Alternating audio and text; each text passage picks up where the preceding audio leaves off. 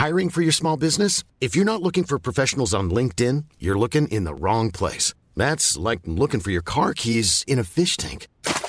LinkedIn helps you hire professionals you can't find anywhere else, even those who aren't actively searching for a new job but might be open to the perfect role. In a given month, over 70% of LinkedIn users don't even visit other leading job sites. So start looking in the right place. With LinkedIn, you can hire professionals like a professional. Post your free job on linkedin.com slash people today.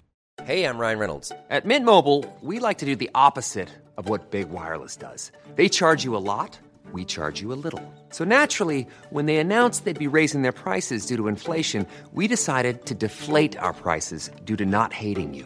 That's right. We're cutting the price of Mint Unlimited from $30 a month to just $15 a month. Give it a try at mintmobile.com slash switch. $45 upfront for three months plus taxes and fees. Promo rate for new customers for limited time. Unlimited more than 40 gigabytes per month. Slows. Full terms at mintmobile.com.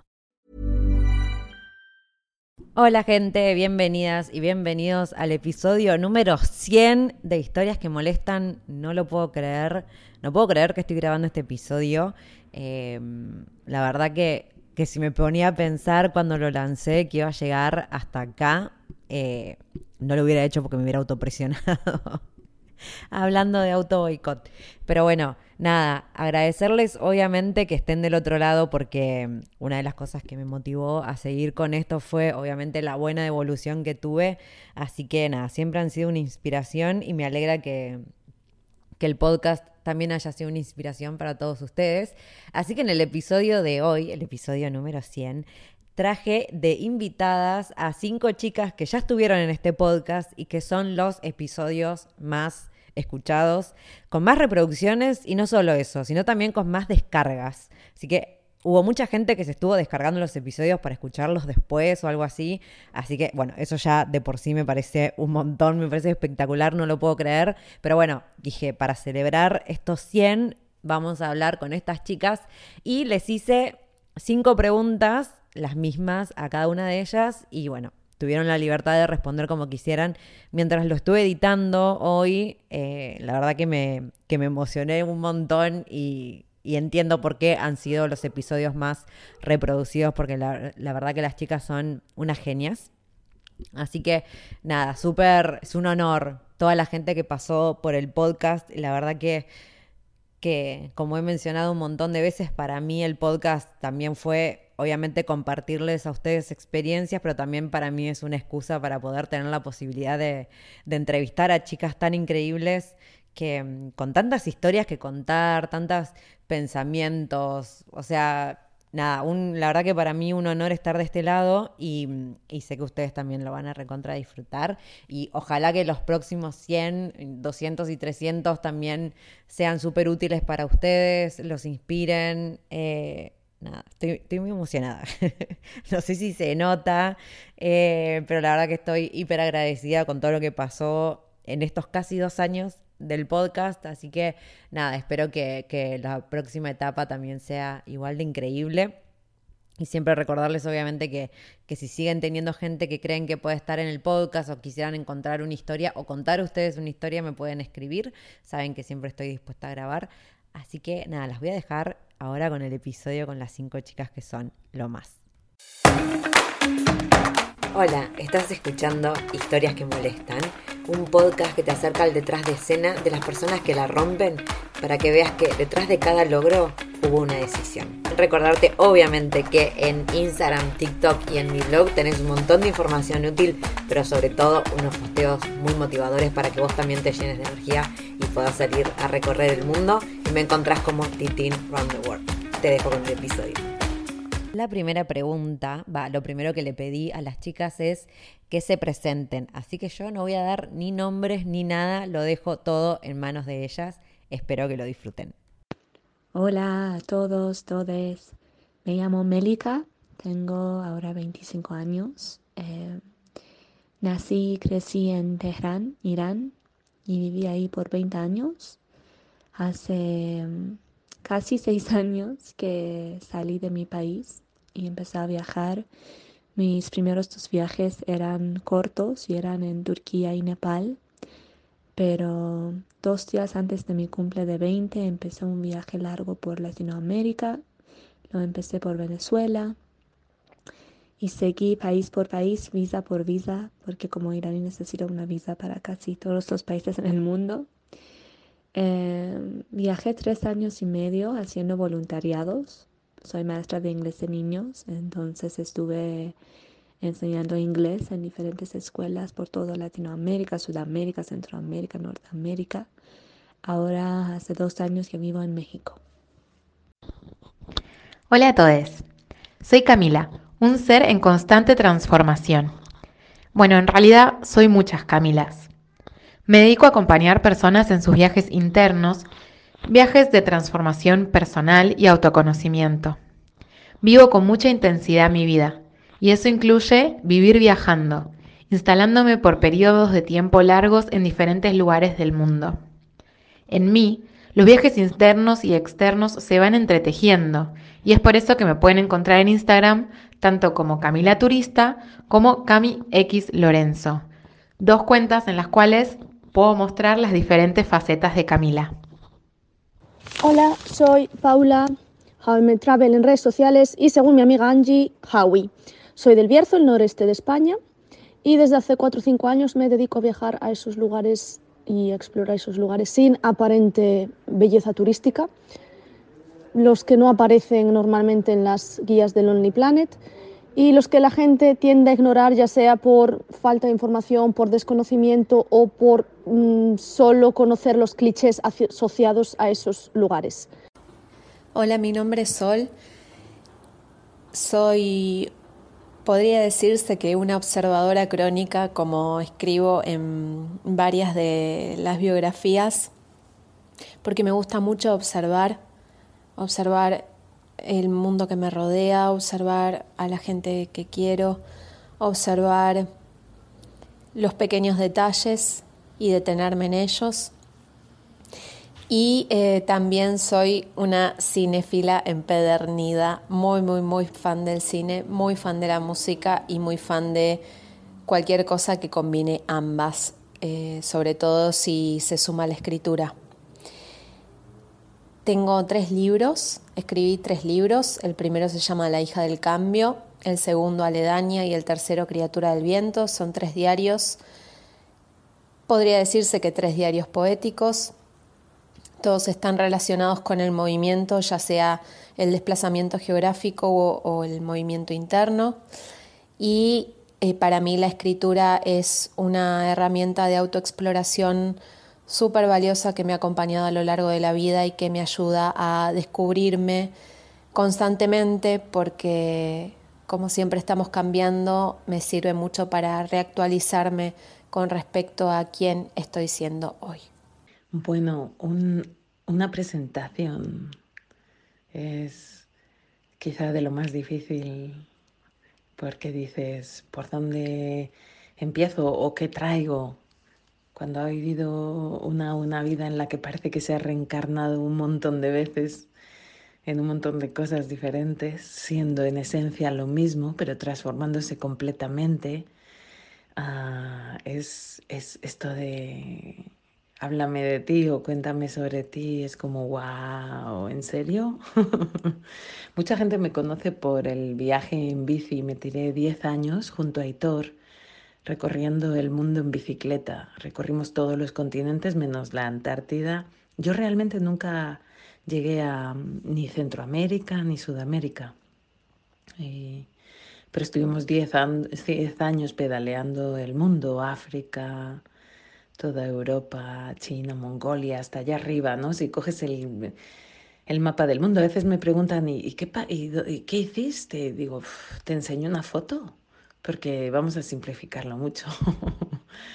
Eh, mucho de, de, todo, muchos países, muchas culturas, mucho, como se suele decir o suelo decir, muchos días, muchas noches, muchos encuentros, muchas vivencias que realmente realmente creo que es de las cosas que más me han transformado eh, en la vida, absolutamente. Em, antes de ese viaje en bici ya había vivido por nueve años, em, también viajando sola, Lo que hacía en ese tiempo era más, me movía a un país, eh, abría una vida, por decir así. Creo que es la única manera en que lo puedo expresar. Abría una vida, la creaba, la iba dando como pinceladas, como el que va dibujando un cuadro, con lo que me iba apeteciendo, con lo que me iba gustando, quitando lo que no me iba encajando, haciendo arte con lo que había, ¿no? Y, de repente cuando ya había un momento claro en el que sentía, esto como que ya, ¿eh? eh siempre miraba este tan importante, ¿me estoy huyendo o me estoy yendo? Y si era claro que no estaba huyendo de nada, entonces me iba. Y ahí habría otra vida en otro lugar y así pasé, bueno, por, por Escocia, estuve viviendo también en Cabo Verde, estas islas al lado de Senegal, mucho tiempo en Canarias, en diferentes momentos, en diferentes islas. Pasé mucho tiempo en Fuerteventura, en la que más. Em, luego recorrí Europa haciendo malabares en la calle, por eso también hay mucha gente que me conoce como Laura Laura de Fuego o Laura Fuego.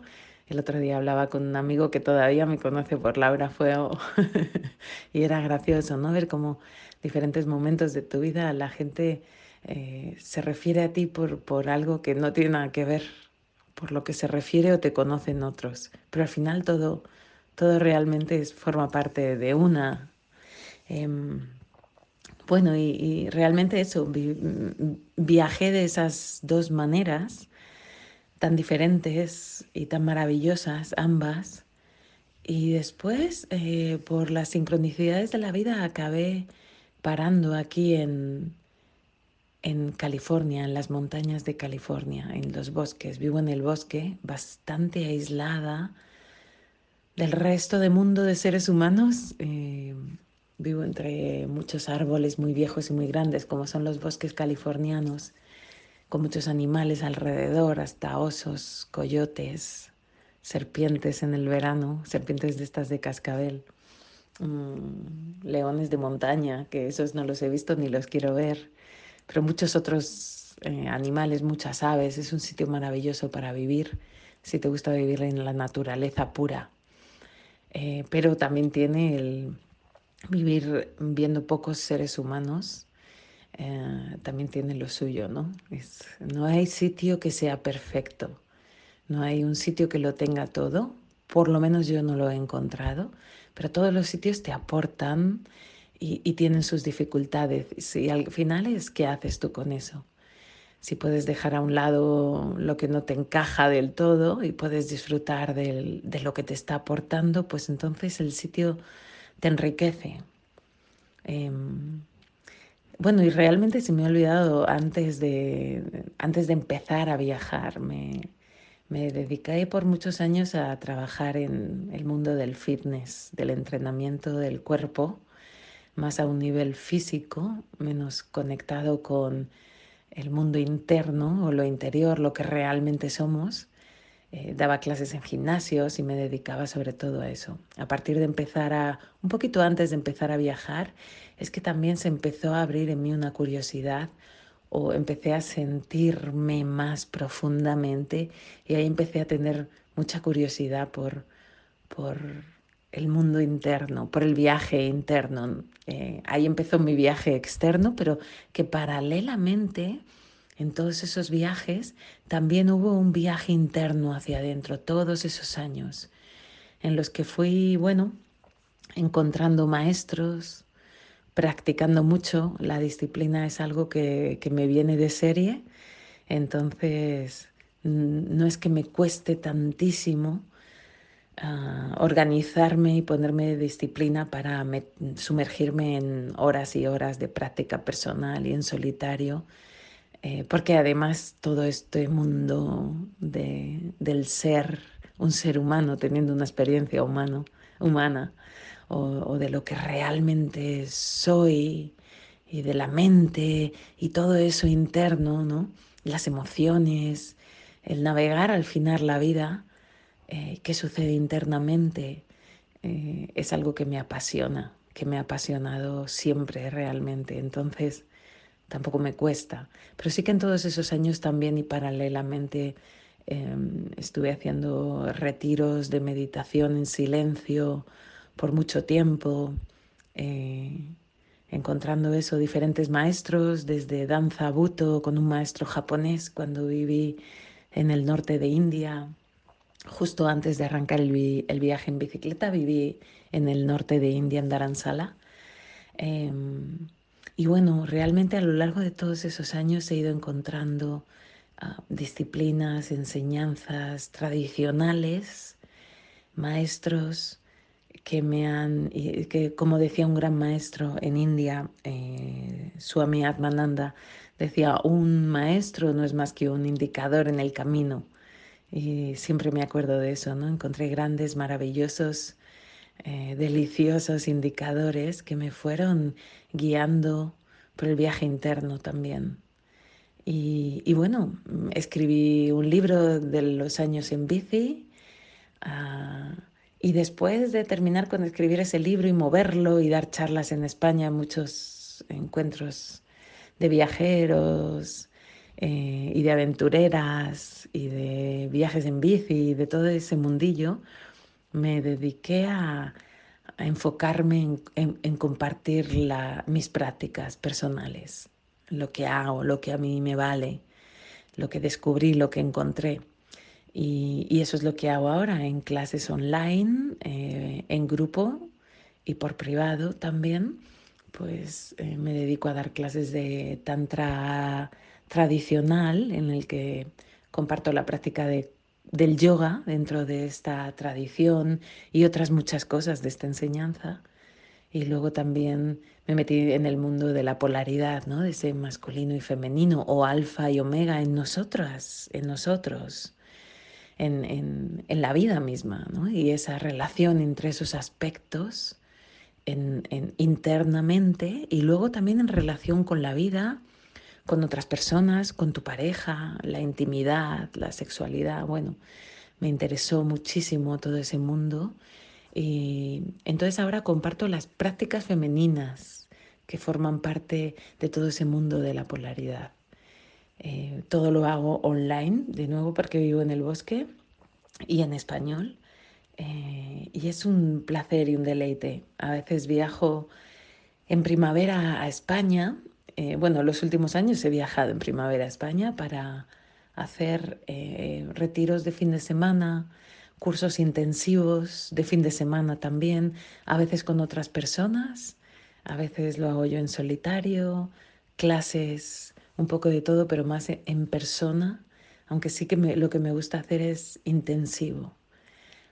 Y bueno, el año que viene ya es la primera cosa de la nueva etapa, que va a ser organizar el primer viaje junto a Editor, con quien viajé en bici todos estos años. Organizamos un viaje a Ladakh, lo que se llama el pequeño Tíbet. Es la parte del Tíbet que se quedó India y organizamos un viaje para julio del 2024 de yoga, de tantra tradicional, en el que también traeré lo de la polaridad, porque al final forma parte de mí todo eso. Entonces, eh, y será un viaje de, de aventura y también de práctica. Vamos a combinarlo todo. Entonces, eso podría definirme en este momento, en mis planes de futuro y también en una mirada así al pasado. Hay gente, no las aman a las 5. Me hubiera encantado. Capaz voy a hacer esto todo el tiempo y seguir juntando de a 5 y juntar preguntas así que todos participen, porque la verdad que me parece hermoso tener tantos puntos de vista. No sé, nada, me parece increíble y, estoy acá como loca editando y pegando y sacando. Eh, muy emocionada. La segunda pregunta que les hice a las chicas fue: ¿Cuál es el aprendizaje que recordás con más cariño? Y esto fue lo que respondieron. El aprendizaje que recuerdo en este momento, imagino que porque mi inconsciente busca que lo vuelva a escuchar, es que no mire al carril de al lado, a quien está avanzando en el carril de al lado. El contexto era una competencia de natación. El aprendizaje que estaba detrás de ese comentario era que mi esfuerzo en la carrera se enfoque en mi propia capacidad y en lo que yo puedo dar mirar al que estaba al lado Simplemente me frenaba, me hacía perder el tiempo y posiblemente la carrera. Esta enseñanza fue de mi padre, cuando yo hacía natación de muy pequeña y nos hacían competir. Aún hoy la recuerdo. El aprendizaje que recuerdo con más cariño me ha llevado a cerrar los ojos y a viajar en el tiempo y en el espacio a un nivel impresionante. Han sido unos momentos preciosos, así que gracias por esta pregunta, porque realmente me ha hecho pegarme un maravilloso viaje de recuerdos, de maravillosos aprendizajes que recuerdo todos con mucho cariño, con mucho, y que podría hablar media hora sobre esto, seguro trayendo preciosos momentos que sucedieron en diferentes partes del mundo. Pero uno que me ha emocionado como, wow, claro, hay aprendizajes mucho más revolucionarios en la vida de una como, como una misma, ¿no? Que realmente transformaron momentos que realmente fueron, ¡pum!, te transforman. No, hay, un antes y un después de ese, de ese aprendizaje. Pero siendo la pregunta el que recuerdas con más cariño, recuerdo ir pedaleando con Heitor, eh, acercándonos al Tíbet desde Mongolia, al altiplano, y mm, recuerdo pasar por una zona de China en la que había mucha miseria, mucha miseria. Y vimos una mujer muy mayor, extremadamente mayor, empujando un carro lleno de plásticos que supuestamente, bueno, pues los iría a vender para sacar, pues ya ves, cuatro duros. Era una zona muy dura de ver, con miseria más que pobreza. Y, y aquel momento de pasar al lado de aquella mujer eh, fue muy duro ver eso y de repente paramos. Y recuerdo que Aitor se bajó de la bici y empujó el carro con esa mujer por un poco. Em, se fue empujando, empujando, empujando y luego volvió y me acuerdo que, que me dijo, siempre, porque era algo que ya habíamos hablado nosotros, era un dilema que teníamos ambos. Y era, hay situaciones, cuando recorres el mundo así, encuentras cosas maravillosas, pero cosas que te revientan el corazón, de las que dices, ¿cómo puedo? ¿Cómo se supone que yo voy a seguir viviendo ya? Ah, después de haber, acabar de ver lo que estoy viendo. ¿Cómo, cómo, cómo, cómo que, de repente todo pierde sentido, ¿no? De repente como que llegue. ¿Cómo, cómo voy a seguir caminando? ¿Cómo, ¿Cómo hago yo para seguir mi vida después de ver esto que está pasando? y ver que no puedo cambiar la realidad de esta persona, esa impotencia, ¿no? De no poder cambiarlo. Y entonces hay veces, hay veces durante el viaje que hemos pasado y lo hemos visto y bueno, hemos seguido pasando, ¿no? Atravesando el momento y, y lidiando con ese dolor que te genera ver situaciones tan injustas y tan irremediablemente Mm, que son así, ¿no? Que no puedes cambiarlo y lo sabes, y, pero te parte el corazón ver la realidad, ver la miseria, no tanto la pobreza. Y mm, en ese momento Hitor volvió, me acuerdo que se le estaban cayendo las lágrimas y, y dijo, ¿sabes qué he decidido al final con esto? Que aunque no pueda cambiar la realidad, sí puedo cambiar estos cinco minutos de este momento para esta persona.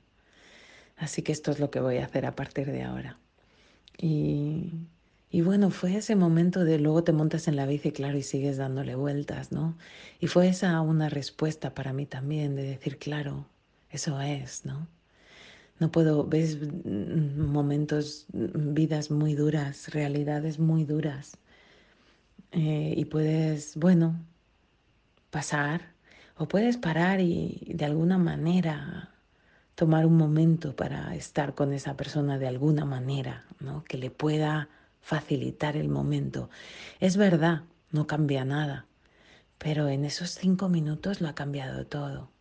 Y eso fue un aprendizaje delicioso que ya siempre se quedó así instaurado, ¿no? Como sí, esa es mi respuesta también. El aprendizaje que recuerdo con más cariño es que pues nada es permanente.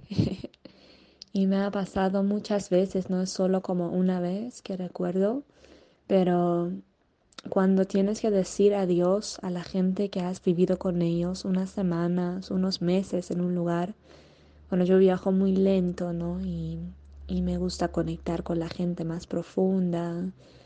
Y cada vez que tenía que decir adiós, no sé, a una familia que he vivido con ellos o a una amiga viajera que he conocido, era como muy doloroso, pero al mismo tiempo amoroso, que, que pues vivimos o y compartimos tiempo y ahora nuestros caminos ya no, no es juntos y cada uno tiene que seguir en su camino.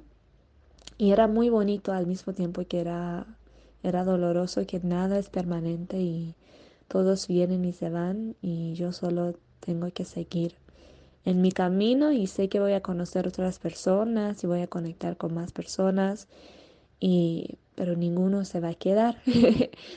Eso.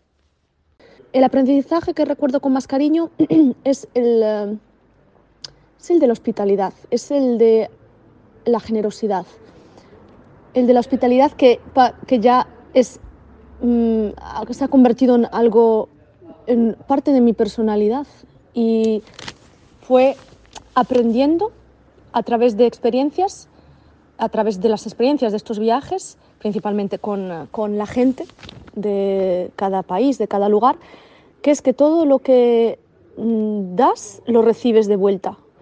Y mm, que da igual donde vayas, siempre, siempre, siempre, pero literalmente da igual, en el medio del desierto vas a encontrar a alguien que si puede te va a ayudar, que si puede te va a echar una mano, que, mm, que eso no, no, solo, no solo una que me ayuda y que te ayuda y, lo olvidas, eso se queda grabado. Y eso pasa a ser parte, eso ha pasado a ser parte, por ejemplo, de, de, mi persona, ha sido aprender a, a, ser más generosa, aprender a ser más hospitalaria.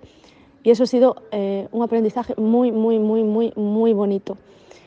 El aprendizaje que recuerdo con más cariño es casi fotográfico.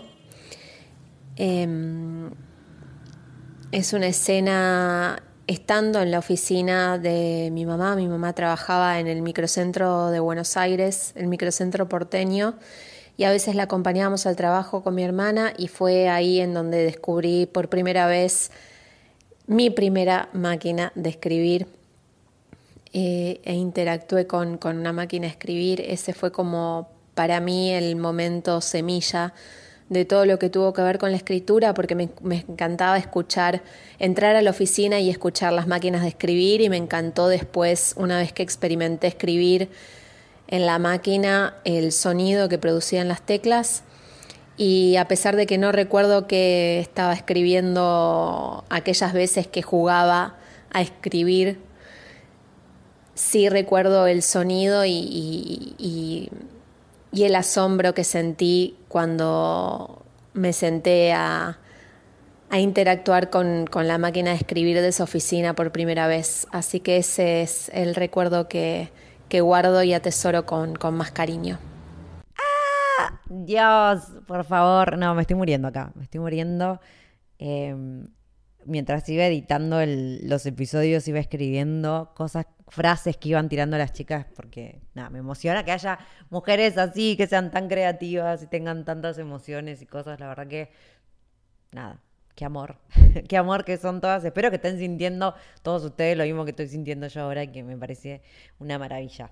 La tercera pregunta que les hice a las chicas fue, ¿cuál es la mayor diferencia entre la persona que eran antes de viajar y las personas que son hoy en día?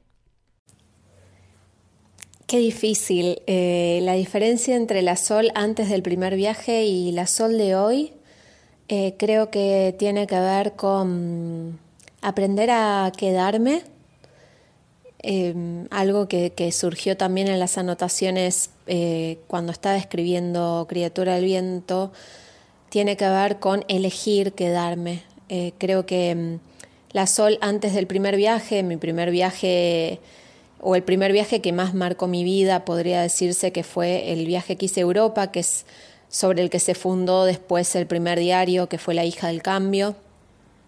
Y en ese momento había una necesidad de movimiento muy grande y de esto que decía antes, de desplazamiento geográfico, de conocer otras ciudades, de conocer otras culturas.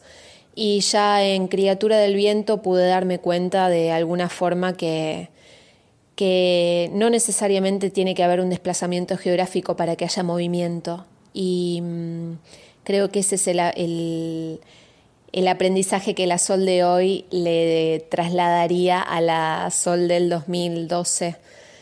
Em, esta nueva idea del movimiento y, de poder encontrar el movimiento sin la necesidad de desplazamiento, que el movimiento también es algo que corre y que sucede internamente y que, que ahí es en donde aparece la escritura también de alguna manera como para documentar esos distintos movimientos o esas distintas formas de movimiento que se dan en una, en una misma. Eh, así que creo que esa es, la, la, mayor diferencia y el mayor aprendizaje que, que mi yo de ahora le trasladaría a mi yo del pasado. Mi vida es un viaje. No sé si puedo marcar una diferencia entre Cami antes y después de viajar, porque viajar siempre fue parte de mí. Los viajes me forman y me transforman. Los internos también. Aquellos que son para conocerme a mí misma. Yo veo una transformación en mí cada tres semanas, cada un mes. El nivel de conciencia, la inteligencia emocional y la empatía, diría yo que son esas cualidades que más van evolucionando viaje tras viaje. La mayor diferencia entre la Laura de antes de viajar y la Laura que soy hoy, ahora. Wow, también es otro preguntón, porque dices, wow, déjame que me acuerde primero cómo era Laura antes de viajar, porque casi no lo recuerdo. Eh, lo que recuerdo es Em, algo, pero no sé cuán real es, ¿no? Lo que sí que a grosso modo podría decir es que esta Laura vive más feliz, al final se podría decir, ah, satisfecha, mm, tranquila, a gusto. Mm, la vida es menos drama y no porque pasen cosas mejores, sino por la manera de mm, lidiar con lo que sucede, la manera interna de hacer internamente con lo que la vida trae. Eh, la vida trae de todo, ¿no? El caso es qué haces tú con lo que te trae. Entonces yo creo que una de las grandes diferencias, el viajar, el viajar sobre todo y también los montones de prácticas y de horas de, y de lecturas que he hecho de muchas diferentes tradiciones espirituales. Em, pero también además eso combinado con el hecho de viajar. Con... Millions of people have lost weight with personalized plans from Noom, like Evan, who can't stand salads and still lost 50 pounds. Salads, generally, for most people, are the easy button, right? For me, that wasn't an option. I never really was a salad guy. That's just not who I am. But Noom worked for me. Get your personalized plan today at Noom.com. Real Noom user compensated to provide their story.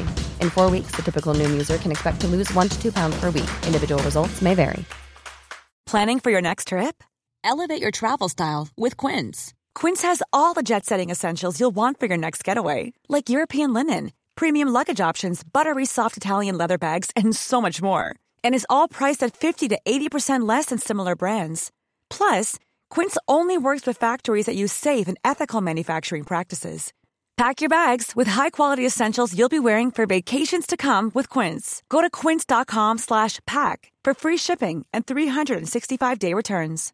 If you're looking for plump lips that last, you need to know about Juvederm lip fillers. With Juvederm Volbella XC and Juvederm Ultra XC, your lip look, whether it's subtle or bold, can last up to one full year with optimal treatment and no additional maintenance. Find a licensed specialist and see if it's right for you at juvederm.com today. That's J U V E D E R M.com. Add fullness to lips in adults over 21 with Juvederm Volbella XC or Juvederm Ultra XC. Do not use if you have severe allergies or a history of severe allergic reactions, or if you're allergic to lidocaine or the proteins used in Juvederm. Tell your doctor if you have a history of scarring or taking medicines that decrease the body's immune response or that can prolong bleeding. Common side effects include injection site redness, swelling, pain, tenderness, firmness, lumps, bumps, bruising, discoloration, or itching. As with all fillers, there's a rare risk of unintentional injection into a blood vessel, which can cause vision abnormalities, blindness, stroke, temporary scabs, or scarring. For full important safety information, visit juvederm.com. Everyone knows therapy is great for solving problems, but getting therapy has its own problems too, like finding the right therapist, fitting into their schedule, and of course, the cost. Well, BetterHelp can solve those problems. It's totally online and built around your schedule. It's surprisingly affordable too. Connect with a credentialed therapist by phone, video, or online chat, all from the comfort of your home. Visit betterhelp.com to learn more and save 10% on your first month. That's BetterHelp, H E L P. Hacer y vivir en diferentes culturas, sumergiéndome en ellas, pero luego también llevar muchos años de vida nómada eh, me llevó a desarrollar mucho el arte absoluto del dejar ir, por supuesto, viviendo como un nómada, tienes que masterizar el dejar ir, eh, tienes que masterizar también el permitir que la vida sea lo que es. Cuando viajas y sobre todo en bici y recorres ah, países y realidades duras y fronteras y, y bueno, el mundo, eh, algo que te pide, que te exige el viaje para que puedas disfrutarlo y para que sigas y sigas tantos años como estuvimos, pues es el que aprendas ese arte, ¿no? El del permitir que la vida sea lo que sea, sin hacer un drama de ello, y entonces hacer con lo que hay, ¿no? Es decir, eh, la vida es y tú haces como respuesta en vez de estar reaccionando a la vida pues te abres a recibir el momento sin, sin, sin hundirte en quejarte por lo que es o en, o, en, o en intentar que las cosas sean de otra manera y te tienes que dedicar ya más por narices, viajando en bicicleta sobre todo, a, a, fluir con lo que hay, se podría decir de una de las maneras, ¿no?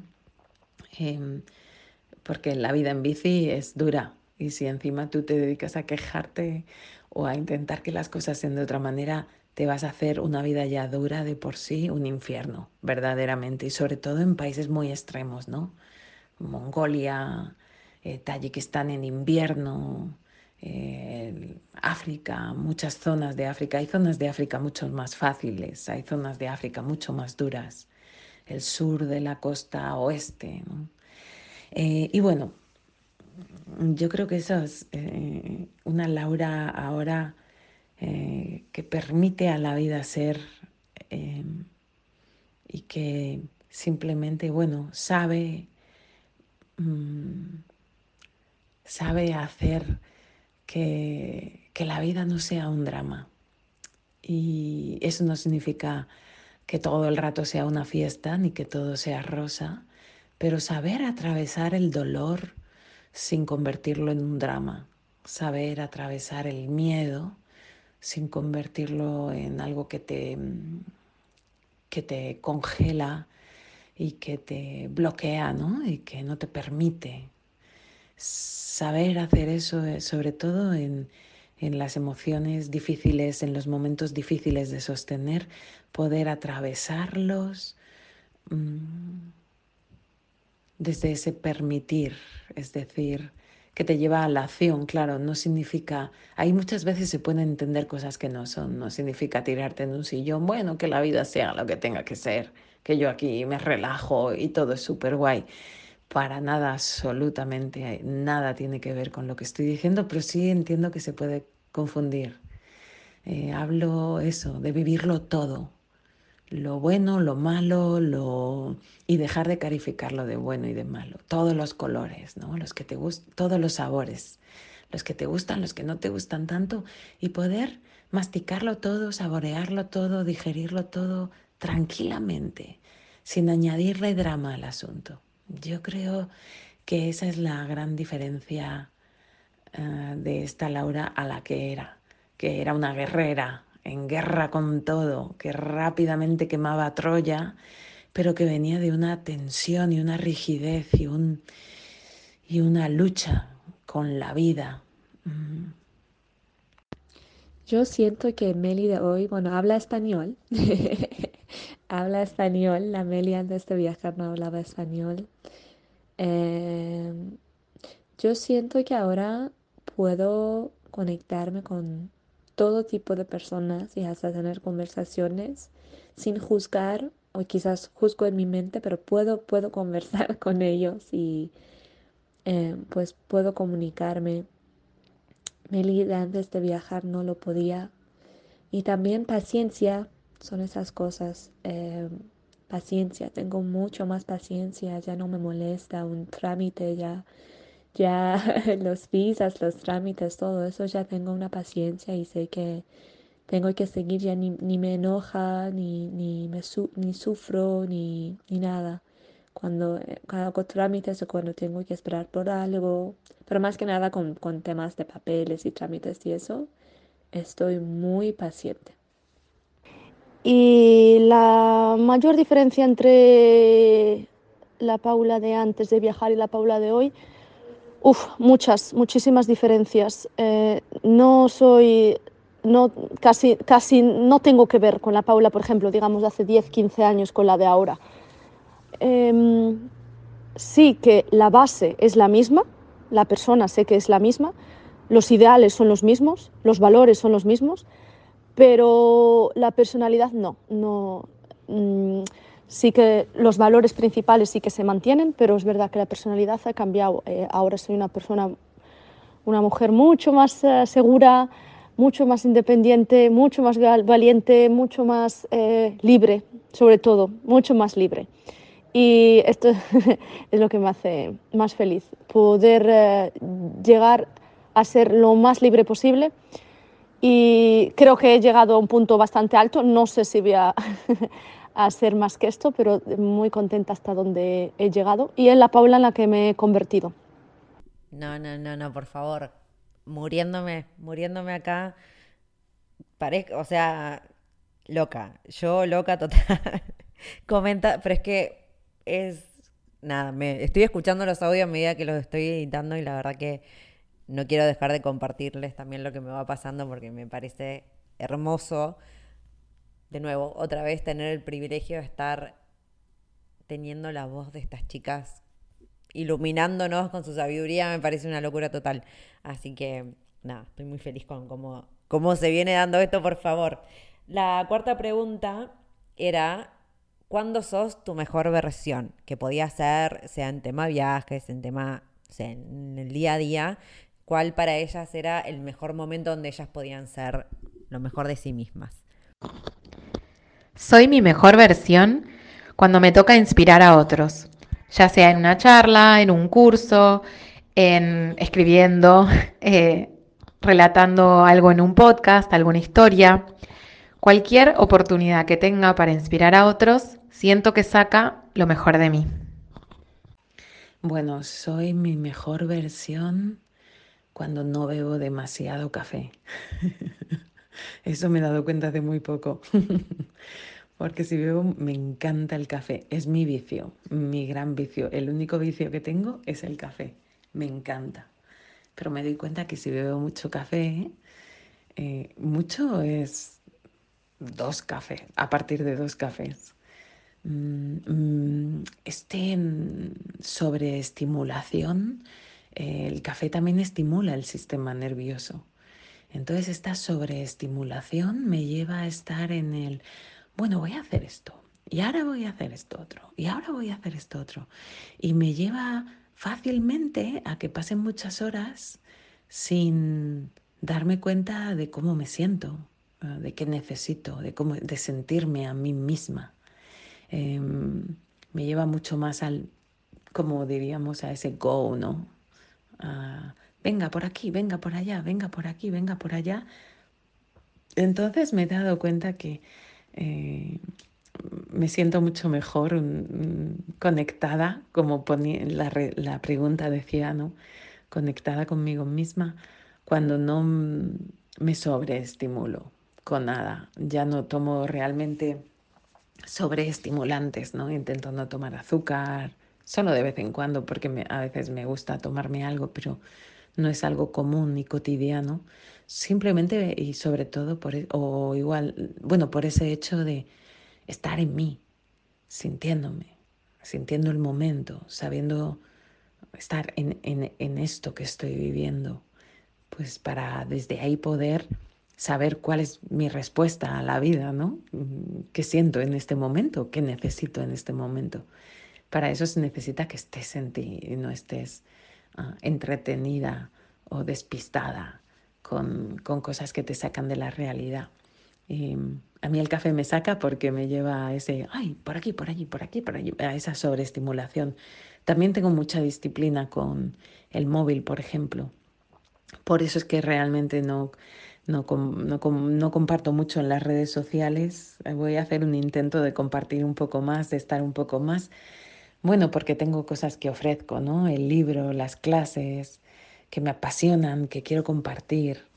Eh, y la manera es dedicarle un poquito más a estas redes sociales, que son maravillosas, por supuesto, pero que sí que siento, bueno, claramente yo lo siento cuando lo cojo el móvil en la mano y, me pongo a mirar cosas, me, ausento del momento presente, eh, me ausento completamente.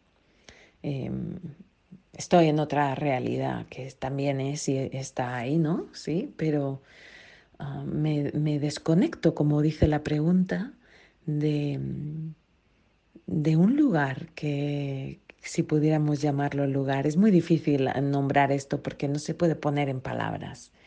Entonces, pero podríamos decir de, de mí, de lo que soy, de lo que realmente soy, ¿no? Me saca, me lleva a la cabeza, me lleva a la mente, me lleva a ausentarme del momento. Entonces, por eso tengo bastante disciplina en, en usarlo mínimamente y, y, poder estar. Entonces, quizá eh, mm, eso lo voy consiguiendo. Lo del café lo tengo todavía pendiente. Mi mejor versión, yo creo que cuando estoy nadando, o sea, cuando estoy en la, naturaleza, cuando estoy caminando en la montaña o cuando estoy nadando, me encanta agua dulce, ríos, cascadas, lagos, lagunas.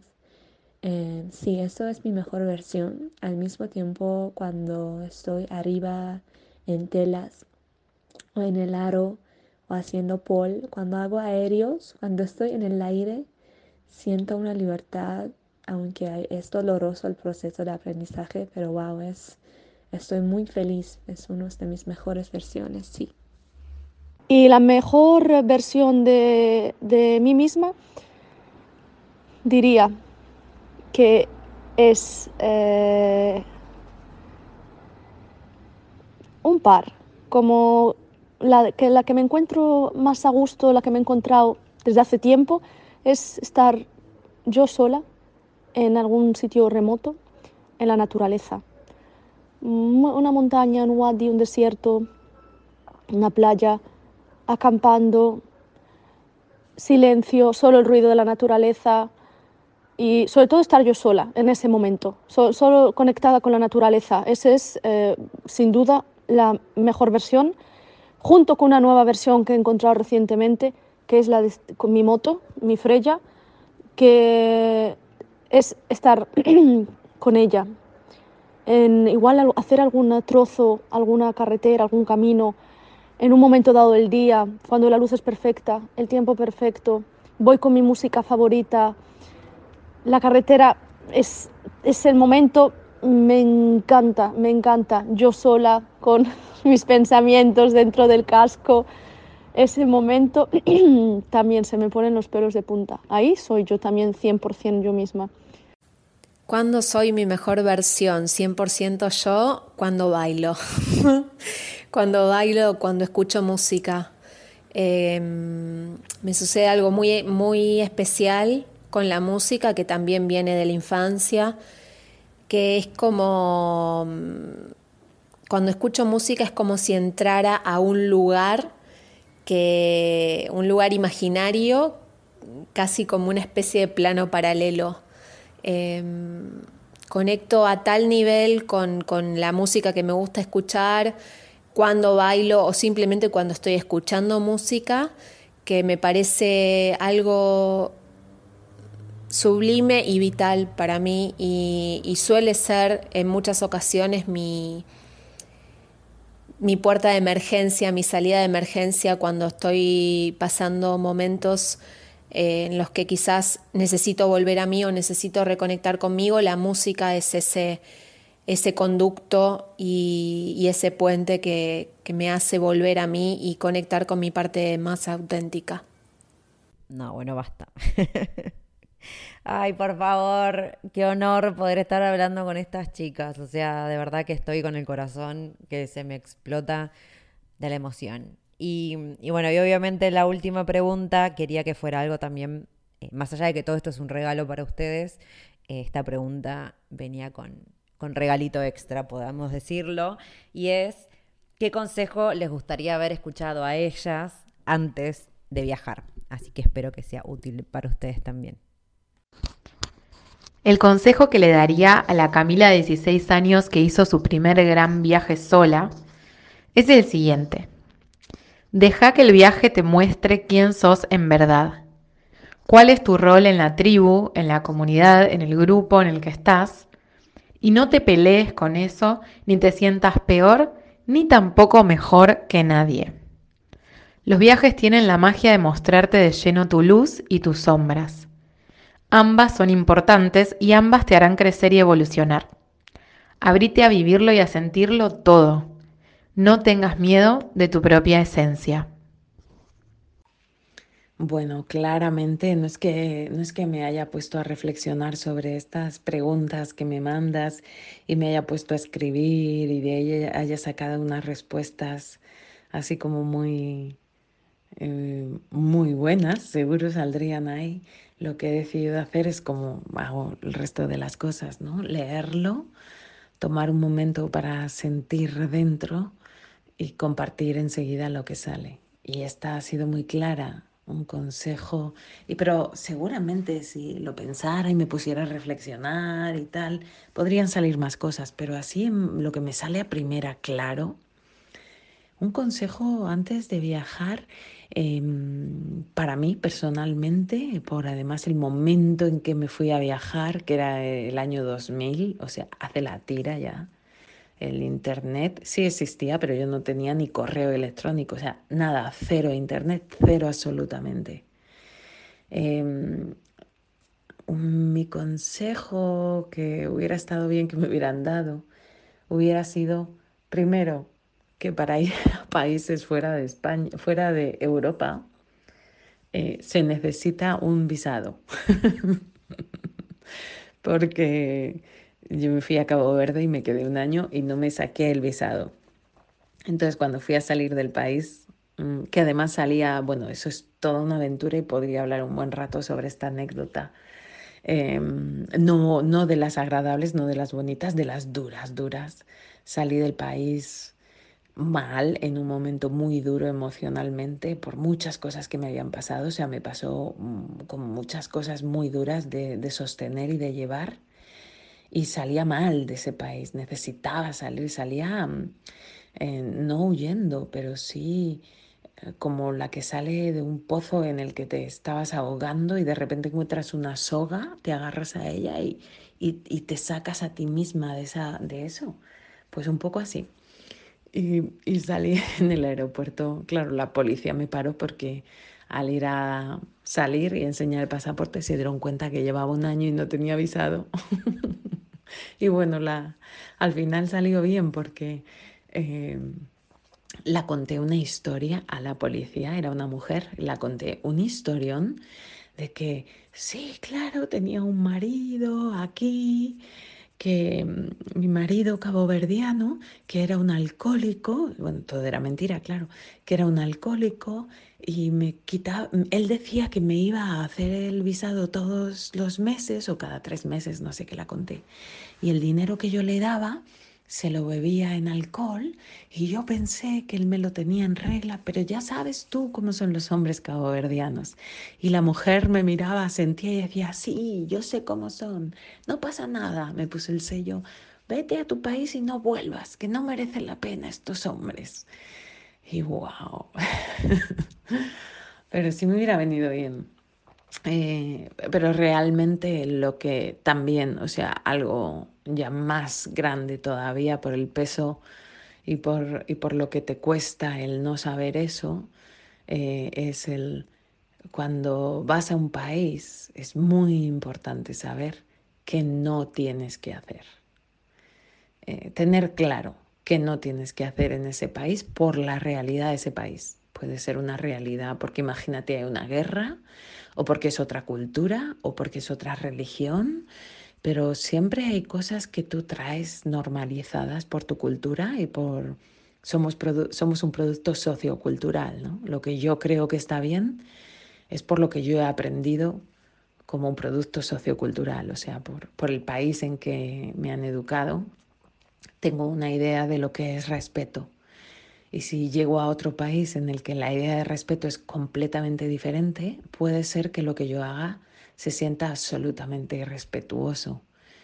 Eh, no, no ese es el caso que me pasó, pero bueno, para no alargarme mucho, em, sí que me hubiera gustado haber tenido claro eso, ¿no? Cuando uno va a un país tiene, sobre todo si también eres una mujer y viajas sola, tienes que tener claro, bueno, aquí qué, qué peligros reales hay, ¿no? ¿Qué, qué, qué situación hay aquí? ¿Qué es mejor que no haga o cuáles son los sitios por los que es mejor que casi que no pase. Eh, tener eso claro, mm, porque no se trata de tener miedo, no tener miedo, se trata de tener claro lo que no hay que hacer y entonces te puedes relajar.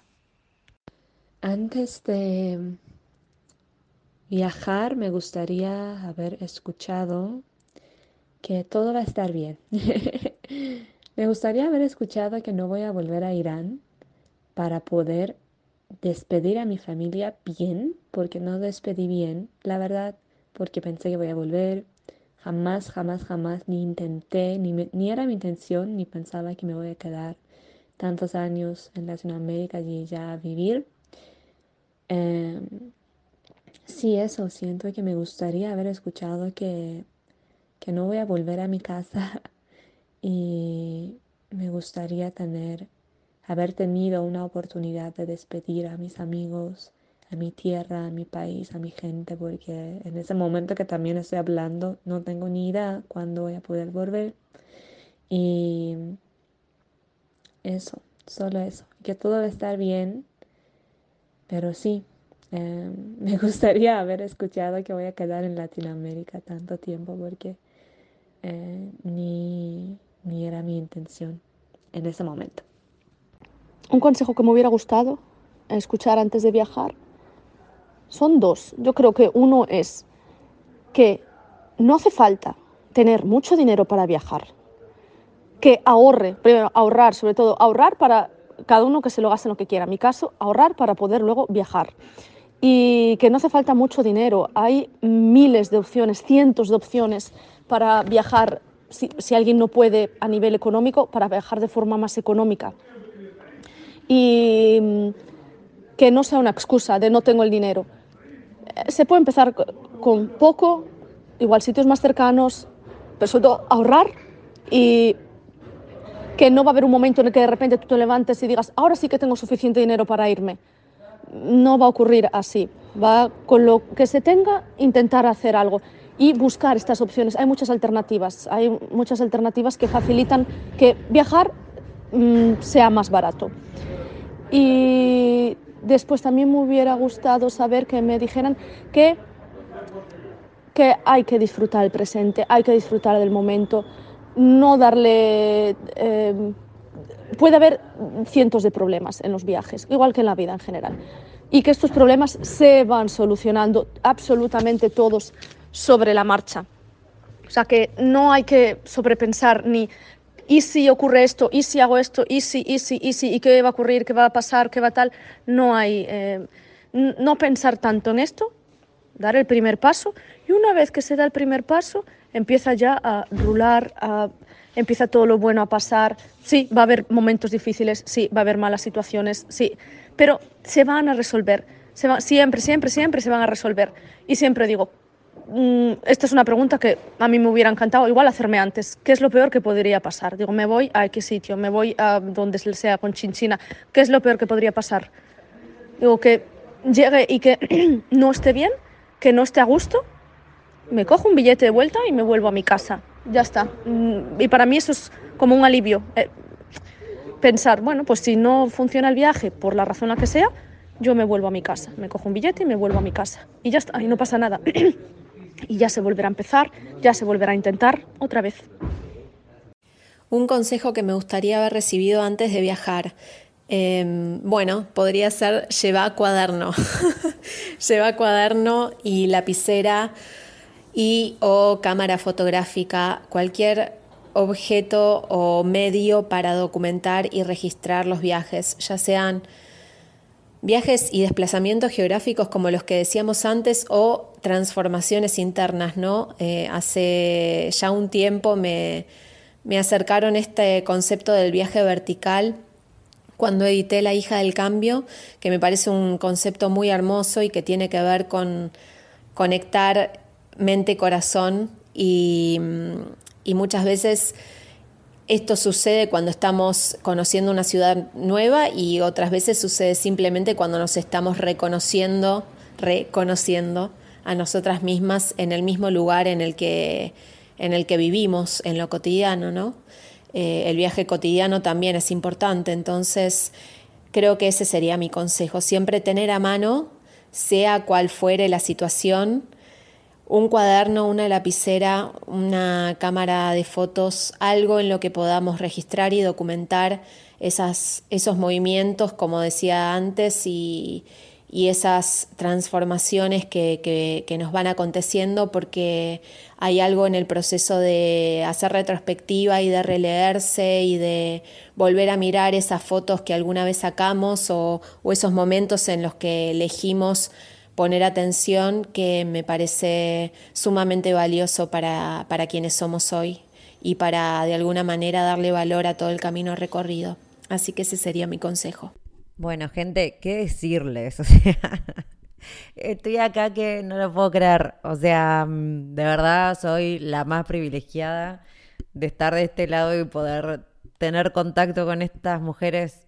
No, no lo puedo creer. Eh, estoy súper emocionada y obviamente sabiendo también que es un episodio número 100 y lo que eso significa después de, dos años de, de, bueno, de luchar contra mí misma, básicamente, de cada vez que tengo que hacer un episodio pensar que va a ser un desastre y todo el auto boicot que ya sabemos. Pero bueno, haberlo hecho de todas maneras, a pesar de, y seguir haciéndolo y llegar hasta el número 100, quiero llorar quiero llorar, o sea, me autopalmadita en la espalda, em, me costó un montón. Y se los digo porque a veces parece que, que de afuera, y que es lo que me pasaba a mí cuando yo veía a otra gente capaz haciendo cosas y yo no podía, de afuera se ve como que a la gente le sale re natural o capaz es re fácil, pero nunca sabemos la lucha interna capaz que está atravesando la otra persona y es lo que me estaba pasando a mí en este momento. O sea, obviamente me es más fácil hacer el podcast hoy que lo que fue cuando lo empecé, pero no es que lo hago con toda la certeza del mundo, lo hago como si no me importara o lo hago porque naturalmente me fluye, o sea, me fluye naturalmente cuando me pongo a hablar con la gente, me fluye naturalmente las entrevistas, me, me está fluyendo naturalmente estar hablando en este momento, pero después el tema de subirlo y publicarlo, ahí es cuando empieza otra vez todo el mambo en la cabeza y hacerlo igual a pesar de eso para mí es un montón. Y espero que, que nada, que, que lo sepan, que, que no porque haya algo afuera en el mundo circulando, esa persona lo hizo así nomás, o sea, mucha gente, muchas personas de las que hacemos cosas, igual estamos luchando todo el tiempo internamente con nuestras propias voces negativas, así que sepan que es una cuestión de decir, lo hago igual, a pesar de. O sea, no, yo no esperar a que esté perfecto, obviamente, y lo habrán comprobado, eso también para mí es terrible, luchar contra el perfeccionismo, pero han visto que hay un montón de veces que mis podcasts tienen errores, que no sé, que superpongo las, capaz la música con el coso, con mi voz, o que no hablo perfectamente, o no sé, un millón de cosas que yo sé que que en otro momento fueron las cosas que a mí me impidieron seguir con este podcast. Hoy en día me esfuerzo a mí misma a enfocarme únicamente en, el mensaje que quiero dar y, siento que, que, por lo menos eso es lo que se entiende y lo que sale ya después el resto de las cosas que a mí hacen que me empiece a cuestionar la existencia, las dejo de lado. Eh, pero nada, sepan que, que, es una tortura haber llegado hasta los episodios, hasta este episodio número 100. No, lo, no me lo puedo creer. De verdad que lo pienso y digo, bien por mí que no me dejé auto boicotear. Eh, estoy muy, muy feliz de, estar en, esta etapa, de estar haciendo esto y de haber llegado a este número que es obviamente súper simbólico. Pero bueno, listo, seguimos adelante. Eh, les quiero agradecer obviamente a ustedes porque se hizo más fácil, obviamente, el hecho de tener eh, un feedback positivo. Por lo cual, ah, bueno, igual voy a aclarar que tuve hate. O sea, esto para que no quede que que también fue fácil porque todo el mundo me celebraba, o sea, no, chicos. De hecho, eh, si se ven si ven en la review de Spotify, eh, no tiene un 5, tiene creo que 4,9 o qué sé yo. Pero por suerte sé quiénes son, porque me lo comunicaron, porque así es la gente. Eh, pero sí he tenido gente que se acerca a mí a decirme nada, que soy dispersa, que no se entiende, que no sé qué, no sé cuánto. Que es verdad, yo sé que me voy por las nubes y soy dispersa y no sé qué lo estoy siendo en este momento, por ejemplo, pero yo siempre dije, o sea, en mi podcast son historias, eh, en mi podcast no es que haya información, porque para mí la información está en todas las páginas oficiales y uno sabe, googlea y las cosas aparecen. Para mí, hacer algo distinto era compartir la historia de personas o capaz contar anécdotas, viajes y cosas que no, que no están en internet, sino que tienen un condimento capaz más personal. Eh, así que, incluso a pesar del hate lo seguía haciendo, para mí es un montón. O sea, y les conté que en 2017 yo empecé un podcast y me duró tres episodios porque empecé a auto boicotearme terriblemente, pero terrible. Y, y hoy en día estar acá, a pesar de todo lo que me digo a mí misma, a pesar de que obviamente es mucho menos de lo que me decía en ese momento, porque por algo estoy acá, eh, pero a pesar de eso, a pesar de que igual también recibí un poco de feedback negativo, a pesar de todo eso, igual estoy acá y lo estoy haciendo porque siento que es un mensaje que está bueno compartir. Eh, nada, quiero que, lo sepan para que, para que también esto les motive a ustedes, que no tiene que estar todo perfecto, que no todo el mundo tiene que aplaudirnos todos para que nosotros tengamos Em, las puertas abiertas para hacer las cosas. Las cosas, las, puertas las tenemos que abrir nosotras mismas. Nos abrimos la propia puerta y nos tiramos la propia alfombra roja y de ahí salimos a hacer las cosas. No hay que esperar que, que la fuera te aplauda y mismo que vos te aplaudas primero. O sea, hay que hacer las cosas igual y después se va a ir dando toda la motivación. Les mando un beso enorme, le agradezco mil que estén del otro lado, como siempre. Espero que hayan recontra disfrutado este episodio tanto como yo y nos vemos en el episodio número 101. Si llegaste hasta acá, te recuerdo que al final en las notas del episodio o en mi Instagram tenés un link para el descuento de 10 dólares en la membresía anual de World Packers, que es una de las plataformas que te da la posibilidad de hacer voluntariados. No te olvides de darle clic. Planning for your next trip? Elevate your travel style with Quince. Quince has all the jet setting essentials you'll want for your next getaway, like European linen, premium luggage options, buttery soft Italian leather bags, and so much more. And is all priced at 50 to 80% less than similar brands. Plus, Quince only works with factories that use safe and ethical manufacturing practices.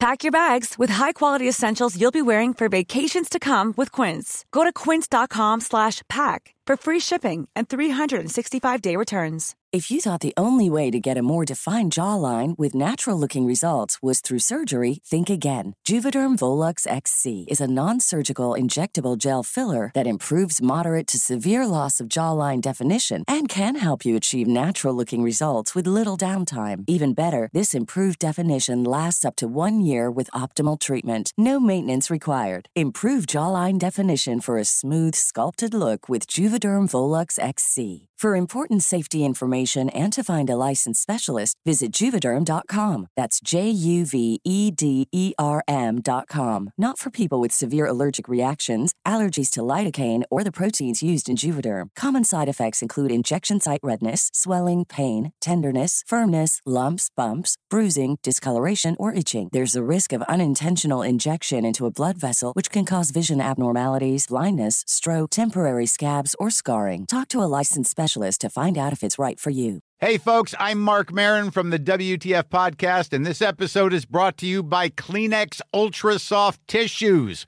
your ally to help tackle your allergy symptoms this season. I love the change of seasons, but nobody loves pollen and all those other things floating in the air that make you sneeze during this nice weather. Kleenex Ultra Soft Tissues are hypoallergenic and allergist approved, so fight back against watery eyes and runny noses without worrying about irritating your skin. For this allergy season, grab Kleenex and face allergies head on.